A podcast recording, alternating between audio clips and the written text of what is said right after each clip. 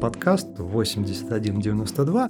Рефлексия, ощущения, комментарии. Контента на миллион. Первыми фрилансерами были древнегреческие софисты. Тот напивался. Признак глобальной шизы. Лет через 100-200 эта история уже, в общем-то, скорее всего, забудется. Вся такая классная. Здравствуйте, дорогие друзья! Позвольте вам представить наш новый подкаст, который называется 8192. И он на самом деле не посвящен пиару, не посвящен маркетингу и не посвящен рекламе, а чему? На самом деле всему, что вокруг. У нас в студии Елена Савельева, Илья Чертков. Здравствуйте! Здравствуйте!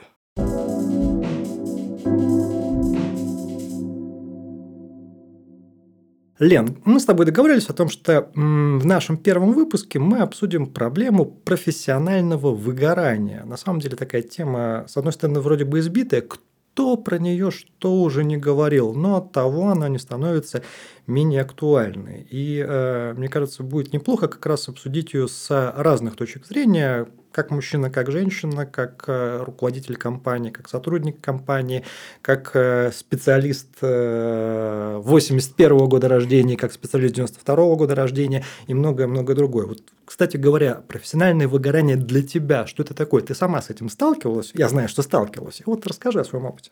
Да, я сталкивалась, причем я сталкивалась уже два раза. Угу. Первый раз был в 2010 или 2011 году. Это было на моей первой работе первой серьезной студенческой работе в кинотеатре. У меня была должность менеджера кинотеатра, это сейчас звучит очень хорошо, а тогда по факту была просто кассиром. И я сидела в кассе, это было уже где-то после обеда. Пришли в кино три мужчины – угу. солидные, в костюмах, э, в пальто. Я думаю, господи, ну вот приятно. На Ладожской на таких людей было очень приятно смотреть, потому что они выделялись. И я смотрю, думаю, как здорово, они выбирают билеты. А как сейчас, я не помню фильм, но помню, что билеты стоили 810 рублей. Мужчина дает мне 1000 рублей. Я у него прошу 10. Он говорит сходу нет. Говорю, а его друзья отошли. Я говорю, может, у ваших друзей будет? Нет. Думаю, ну хорошо, у меня была какая-то мелочь в кассе, и я наскребла там 150 бумажками, и по мелочи там было и по 10, и по рублю. Ну вот я дала все, что у меня было. Монета. Монета, да. Причем такую горсть. Я даю ему билеты, я даю ему 190 рублей сдачи, и тут же он дает мне 10 рублей и говорит, давай нормальные деньги. Угу. А там еще такая ситуация, что я сидела, у нас было отдельное помещение кассы, оно было с бронированными стеклами, была какая-то такая уверенность в безопасности. Но я уже начала напрягаться, и он при этом еще стоит, он же стоит и выше меня, как бы, а это уже позиция силы в отношении меня. Я думаю, нет, я буду идти до конца. Я говорю, молодой человек, э, я у вас просила, вы сказали, что у вас не будет 10 рублей, я вас рассчитала, ваши билеты, ваша сдача. Он еще раз очень сильным таким агрессивным голосом сказал мне, давай нормальные деньги. Говорю, молодой человек, я уже произвела расчеты, касса закрыта, я не могу вам разменять деньги. Вы можете там обратиться к администратору, если вас что-то не устраивает. Ты пошла на принцип. А, ну, во-первых, я, в принципе, официально действительно уже не имела права открывать. Я знала, как, естественно, uh-huh. все мы знаем, как открыть кассу, но я не имела права официально, и там уже, да, я решила стоять для, до, до последнего, ну, потому что я спросила два раза, и человек, ну, ну, это был его выбор. И вот представьте, ну, ему было, наверное, уже, ну, точно лет 35, и он берет эту мелочь, засовывает руку в кассу и бросает мне в лицо. Uh-huh. Мне 19 лет. Угу. Ты испугалась? Я не испугалась, у меня очень резко подскочил адреналин. Э, повторюсь, это было закрытое помещение кассы, у меня не было такого, что сейчас будет что-то, я разозлилась. Я разозлилась, потому что ну, это такое несоответствие картинки и реальности, и вообще что? Что? Ну, ты мужчина, ты берешь мелочь, кидаешь женщине в лицо, которая тебе ничего плохого не сделала, и ты сам виновник этой ситуации. Я просто поставила табличку и пошла на парковку курить. И, наверное, ну, я сказала коллегам, говорю, девочки, меня минут 15 нету. Я стояла и такая, да, все, до свидания. Это, это был тот случай, когда я поняла, что во-первых, да, я больше не хочу работать в сервисе, потому что люди элементарно не уважают других людей. А во-вторых, я тогда приняла решение, что я увольняюсь. Я доработала какой-то период, когда понимала, что мне там нужны какие-то деньги на свои какие-то расходы. И все, я уволилась, и больше я в сервисе не, не работала. Как ты считаешь, за прошедшие больше, получается, чем 10 лет э, с того события поменялось ли что-то в повседневной нашей практике? Стали ли мы, ну, не знаю, терпимее друг к другу, уважительнее?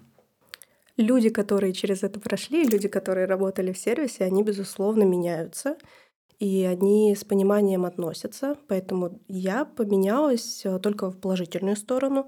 Я могу сделать там скидку на что-то. Плюс у меня очень много друзей, которые работают в сервисе, там, э, в ресторанах, в отелях. И я знаю их боль, поэтому я тоже, если где-то оказываюсь, себя по-другому веду. Но люди, к сожалению, очень часто все равно продолжают гнуть эту свою линию, что я пришел, я отдыхаю, значит, вы мне все должны. Еще аналогичная история с э, моей подругой, с которой мы до сих uh-huh. пор дружим, мы вместе работали. Она как-то сидела э, в кассе, продавала билеты, пришла пара, за ними еще стояла пара, и, в общем, ее начали оскорблять. Что-то там парню хотелось какие-то другие места, они уже были куплены, или там сдачи. Ну, в общем, какая-то uh-huh. ситуация такая бытовая и не требующего того гемора, который он хотел устроить, чтобы uh-huh. там что-то поменяли, еще что-то, и он начал ее обзывать а, по поводу внешности, uh-huh. прям оскорблять ее. Uh-huh. А она девушка северных народов, Угу. Она с папой ходила на медведя. Угу. Она несколько там, ну, по неделе могла жить в тайге. И тут медвежонок ей попался. да. И она вышла, она ему ответила, он начал ее дальше ее продолжил оскорблять. А за нее вступился мужчина из пары, которая стояла следующий, сказал ему, ну, молодой человек, все-таки в обществе. Она просто вышла и ударила его. Ого. Да, она его ударила, что-то там начали верещать. Она такая, а, до свидания. Пошла к директору, сказала, я увольняюсь. И все, и ушла с работы. Отличный панч просто сразу же и одного, и второго. Да, да, да. И она до сих пор э, верна себе в том плане, что она, да, я понимаю, это импульсивный поступок, и она сама это понимает, но это та точка кипения, после которой не надо оставаться. То есть это уже уровень уважения к себе. Угу. Оставаться там, где кто-то позволяет себе нарушать твои личные границы, для нее это недопустимо. Заметь, эта э, ситуация, она до сих пор тебя не отпускает. Ты ее зафиксировала в памяти. Я ее и... зафиксировала, да, как э, потрясающую историю, которую можно рассказывать. И я каждый раз э, ее вспоминаю для себя как девочка, которая смогла. Один из моментов, который я хотела обсудить, у нас же есть э, федеральный закон об опасных, об оценке условий труда, и там есть список профессий и производств, которые опасны. И мне кажется, что нужно туда добавить работу с людьми, потому что человек — это самый опасный токсин на Земле, на мой взгляд. Там даже есть э, формулировка, я сейчас... Да, давай. Итак, опасными условиями труда четвертый класс являются условия труда, при которых на работника воздействуют вредные и или опасные производственные факторы, уровни воздействия которых в течение всего рабочего дня смены или его части способны создать угрозу жизни работника, а последствия воздействия данных факторов обуславливают высокий риск развития острого профессионального заболевания в период трудовой деятельности. Мне кажется, эту формулировку надо просто в паспорт, на самом деле, гражданина Российской Федерации вставлять, и сразу ты паспорт получаешь в 14 лет, и вот у тебя да, уже да. опасные условия, тяжелые условия работы.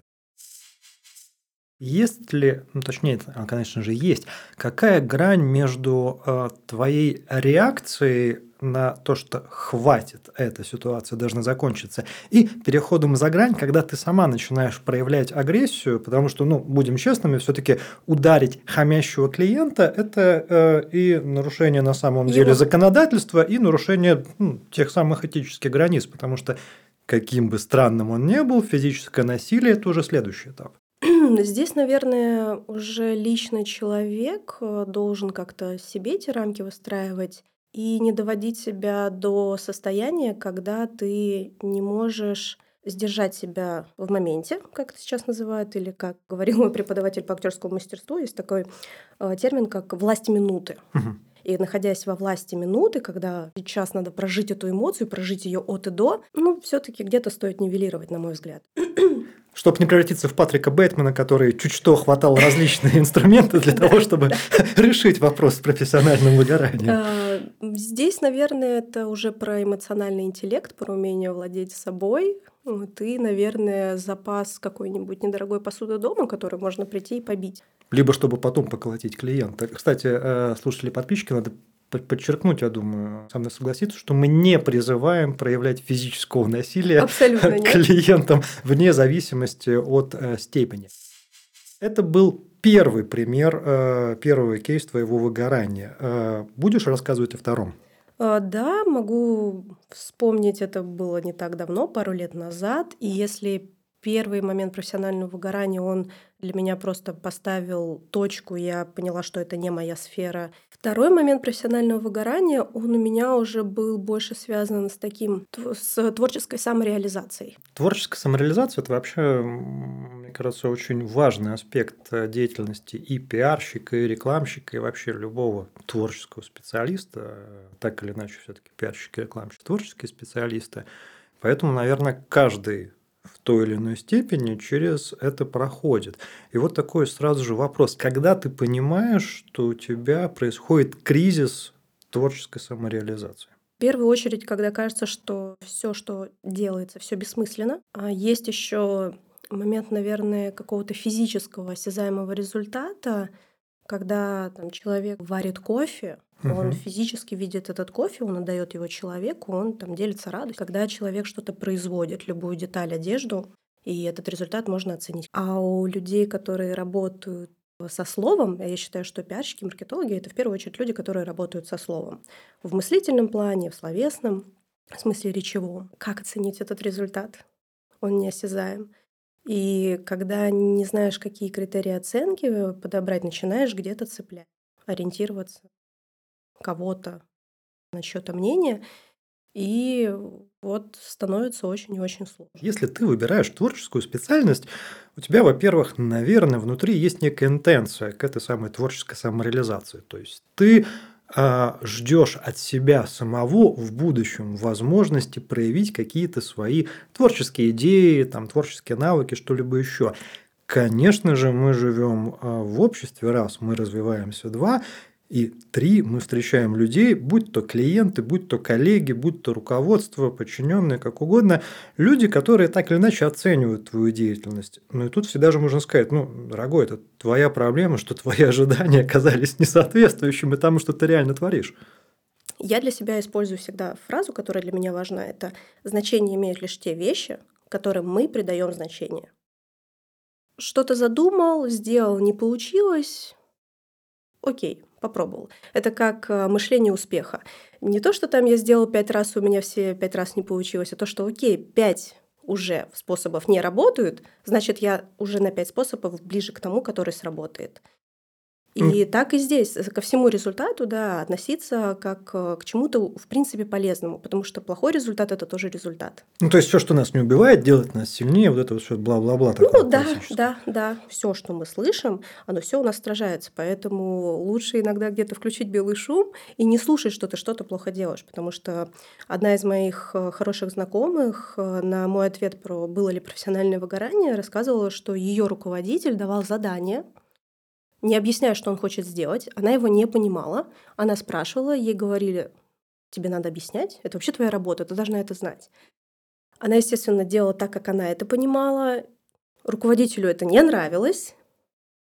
И она просто делала, как ей казалось, бессмысленную работу не было вообще абсолютно никакого диалога, при этом она со стороны все время слышала, что ты делаешь неправильно, ты делаешь плохо, тебе что нужно объяснять, ты должна это знать, и человек так сидел, сидел, сидел, просто в какой-то момент я открываю сообщение в Телеграме, а у меня там взрывается 10 подряд видеосообщений, когда человека бомбит, и человек бомбит уже на рабочем месте.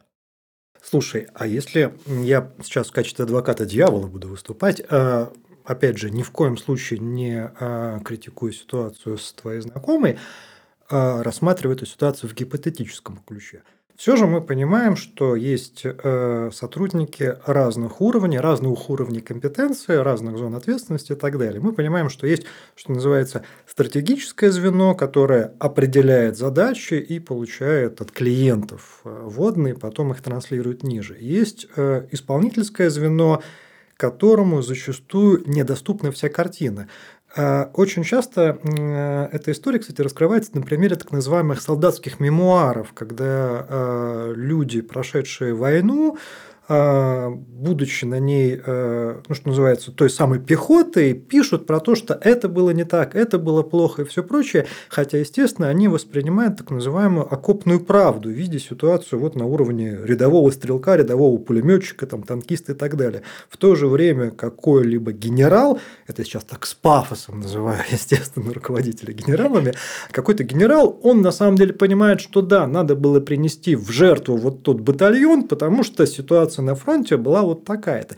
Не кажется ли тебе, что на эту тут ситуацию, эту проблему, когда э, сотрудник среднего звена, это я без какой-либо обиды говорю, э, не видит всей картины в целом и считает, что до него что-то не донесли, а его руководитель, тире генерал в кавычках, он как раз просто понимает, что а, нет времени эту, эту, эту правду доносить, и б, сотрудник пока не поймет, он еще не на том уровне компетенции, чтобы видеть всю картинку. В этом случае я с тобой соглашусь, но касательно той истории, которую я сейчас угу. рассказывала, это был уже директор отдела, двух отделов. Угу. То есть э, человек руководил двумя крупными подразделениями, и у него был генеральный управляющий, угу.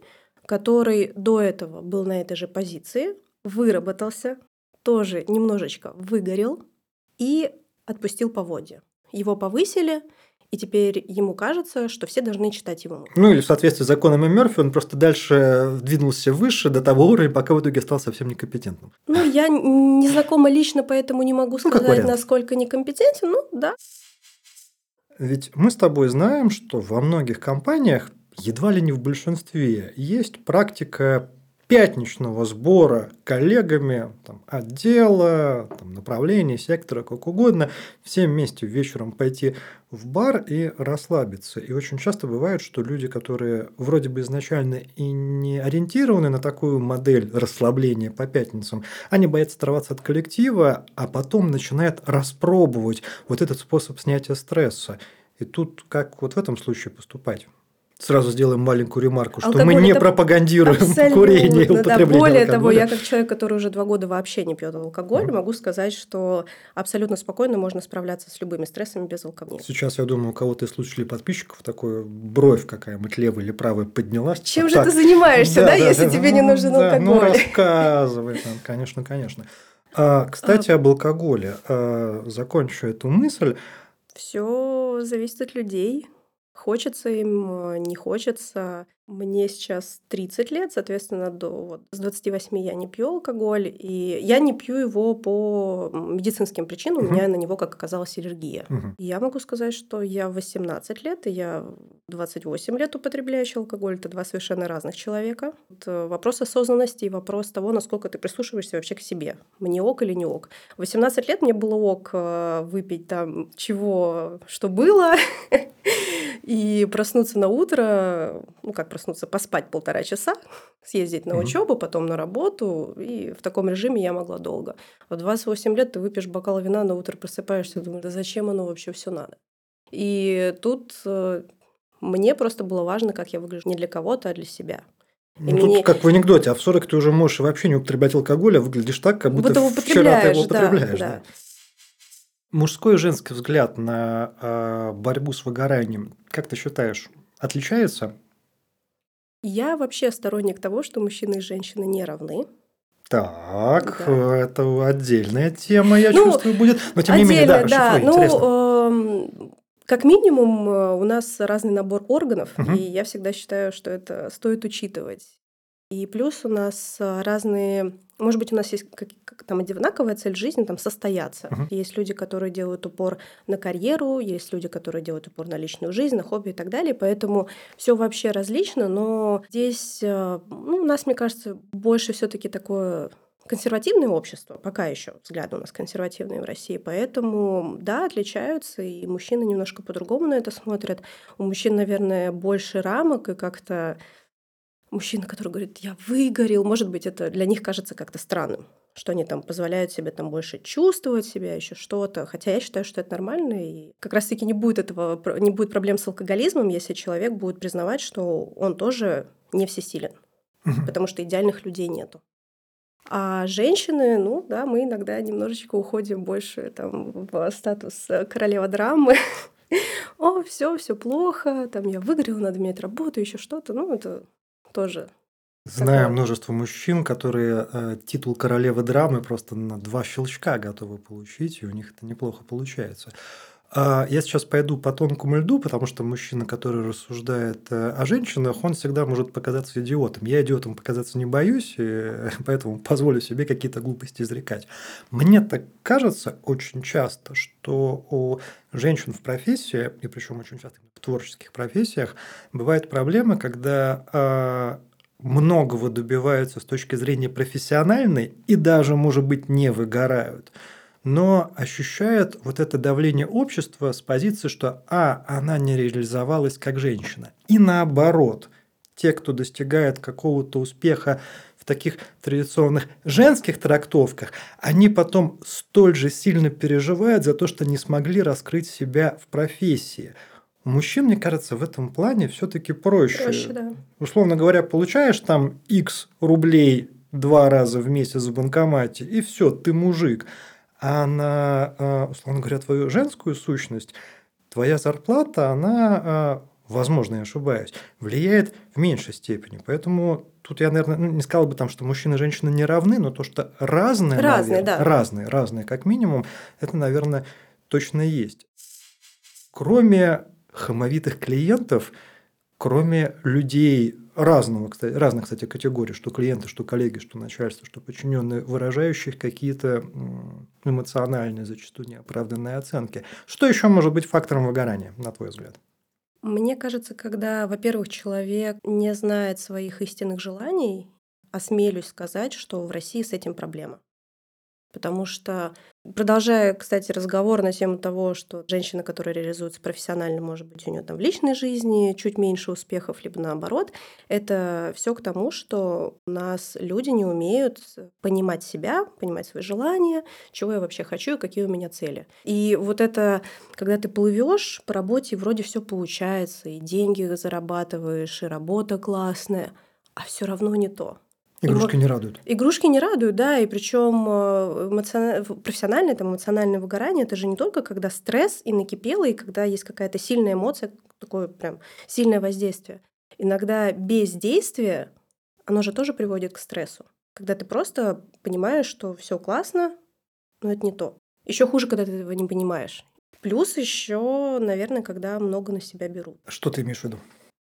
Ну, это люди-перфекционисты, сотрудники, которые не то что хотят там выслужиться перед начальством, просто им настолько нравится своя работа. Особенно это по началу, когда приходят молодые ребята в профессию, в любую, и они начинают гореть, им очень все это нравится, они на себя берут, берут задачи, и потом этих задач становится слишком много, а человек уже там год не был в кино, угу. например.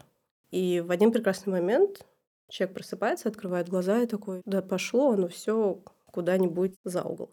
Это тоже все приводит туда же. Поэтому умение, как мне кажется, дробить задачи, не брать на себя много и умение отдыхать. Это может помочь справиться с какими-то там предпосылками, которые будут э, копить факторы уже для перегорания. Вот ты сейчас э, отметил вот этот момент с неумением отдыхать. И я, кстати, с позиции владельца бизнеса, да, внутренне, и я не боюсь это признать вслух, говорю, что э, в России люди, самое смешное, не умеют отдыхать. Хотя вроде бы мы иногда отдыхаем так, что там стены дрожат. А... Более того, в России Россия одна из тех стран, где праздничных дней очень много. Да, Официальных праздничных много. дней. Но а, при этом, как ни парадоксально, есть такой а, стереотип, поддерживаемый самими предпринимателями, руководителями, бизнесменами и так далее, что что такое бизнес? Это ты должен 24 на 7 пахать. И вот я очень много это слышал как от своих там, коллег, как от своих друзей, так и, естественно, это все транслируется в средствах массовой информации. Что такое бизнесмен? Это человек, который на выходных думает о работе, он допоздна работает, он первый приходит, последний уходит, как такой капитан, командир боевого корабля, который, в общем-то, если ну, не утонул вместе со своим кораблем, то все, ты себя в бизнесе не реализовал. И вот эту, на мой взгляд, отвратительную на самом деле историю транслирует у нас постоянно. И у меня всегда возникает вопрос, а нафига это все? Зачем ты бьешься э, за этот весь бизнес, видимо, только ради того, чтобы у тебя памятник на могиле был э, выше, чем у твоего соседа по кладбищу.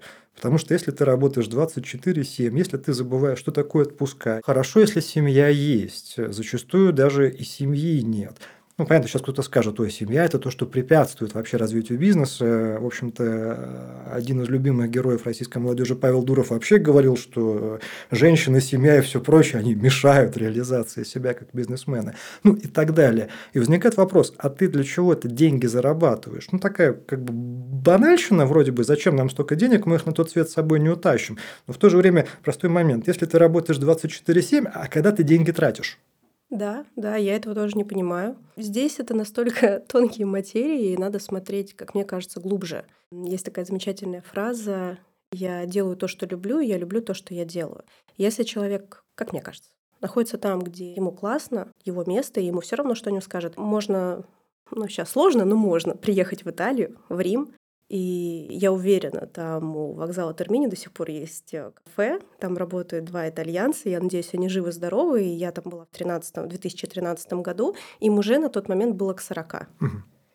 Прошли эти годы, им уже за 50, я уверена, это владельцы этой кофейни, и они счастливы ты смотришь на них, они счастливы, у них там э, летают тарелки, что-то происходит, но люди счастливы. В 7 утра они варят эспрессо для очень большого количества своих знакомых, которые заходят, выпивают чашечку эспрессо, обмениваются фразами, расходятся еще примерно на 50 метрах, они продолжают обмениваться этими фразами.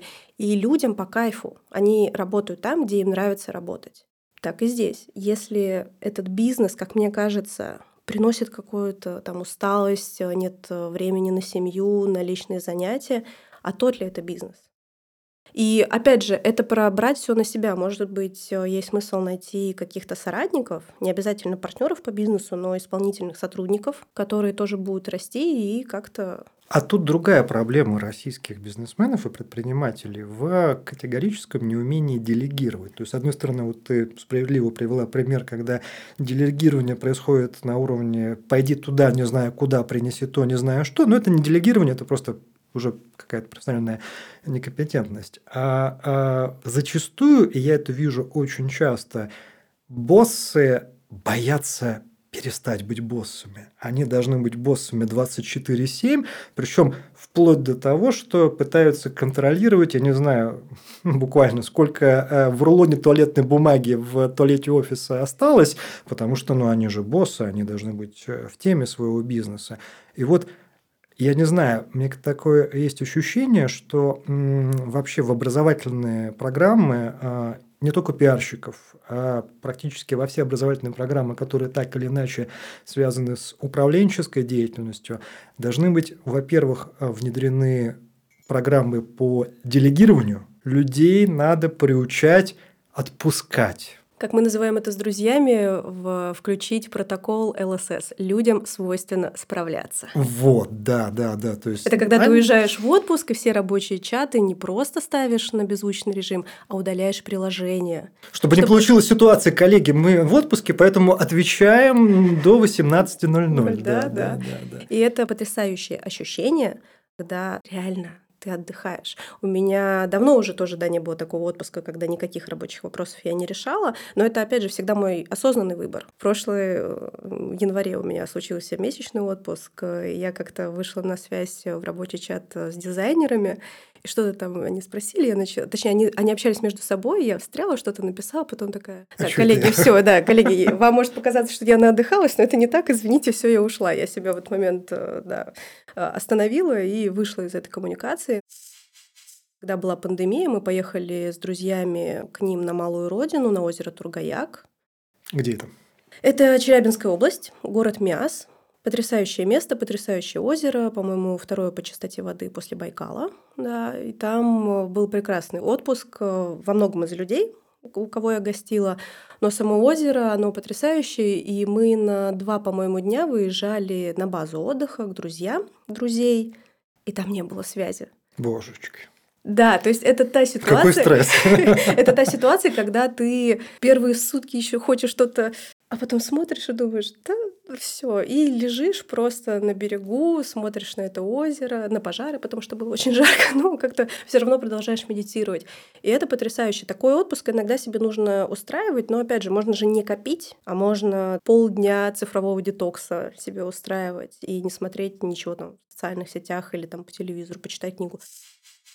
Илья, у меня на самом деле к тебе вопрос. Давай.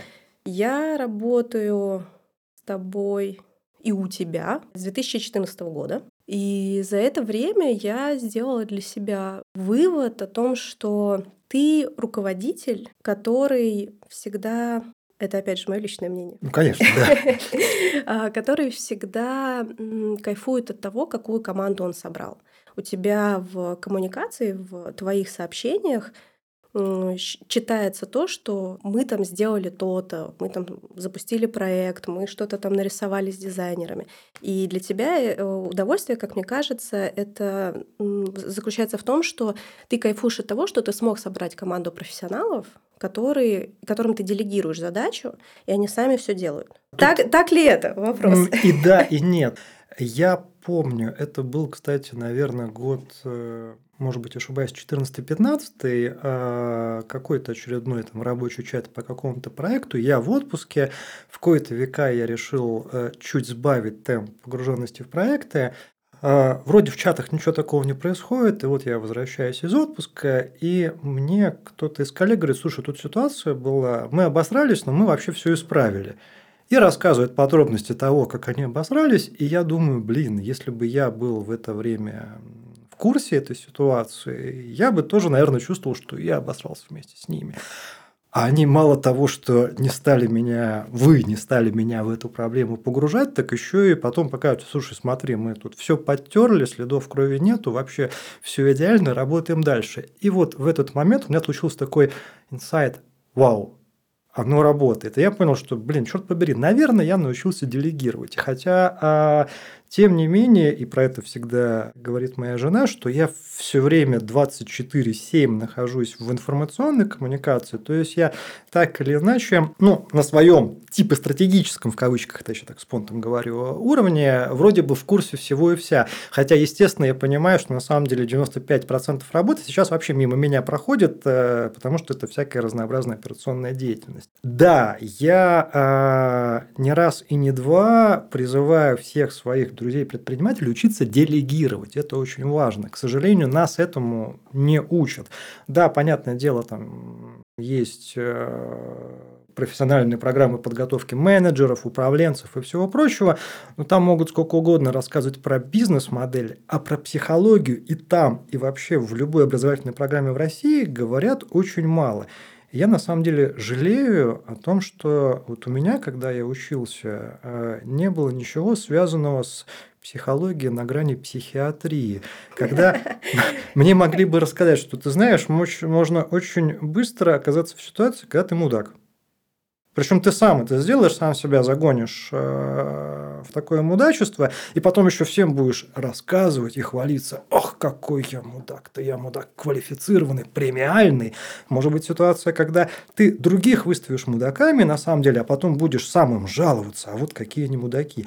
И я в какой-то момент для себя, э, ну, я такой, знаешь, антропологический мизантроп. Я изначально считаю, что все люди, они плохие, но я это воспринимаю с хорошей точки зрения. То есть, ну, ну такие мы все мудаки. Поэтому, когда что-то такое происходит из серии, босс, мы обосрались, я тут думаю, ну такая, какие варианты-то могли быть? Мы без этого, в принципе, никак. То есть, это у меня не вызывает удивления. А люди, которые являются антропологическими оптимистами, изначально считают, что люди добрые, светлые, чистые, вот когда они видят, что другие себя как мудаки ведут, они такие, божечки, катастрофа. Кто-то повел себя как мудак. А я в этих случаях спрашиваю, ну, ты чего-то хотел, а ты-то сам-то кто? В зеркало на себя посмотри. Я поэтому очень часто, кстати, в зеркало на себя смотрю, думаю, ну, ну, ну ты этот самый вообще. Вот.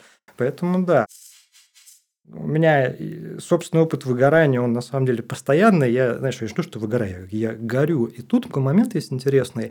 А, ну, ты знаешь, а, есть такая теория 10 тысяч часов, что для того, чтобы стать а, профи, профи да, мега-специалистом, надо 10 тысяч часов потратить. Только после этого ты становишься таким про-ультра-премиум лухари и все остальное. Не работает, сразу говорю.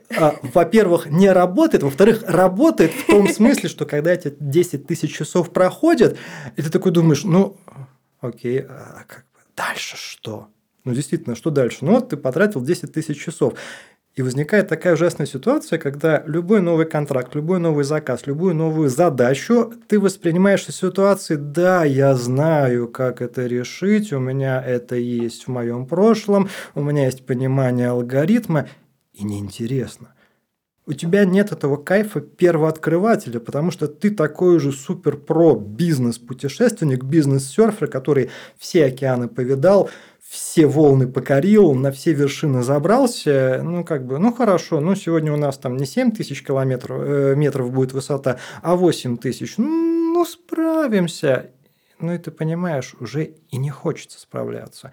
И поэтому такое, знаешь, выгорание возникает из серии, что, господи, да чем я занимаюсь? Может быть, пойти научиться делать хлеб? Это я без какого-либо сарказма по отношению к очень уважаемой профессии пекаря.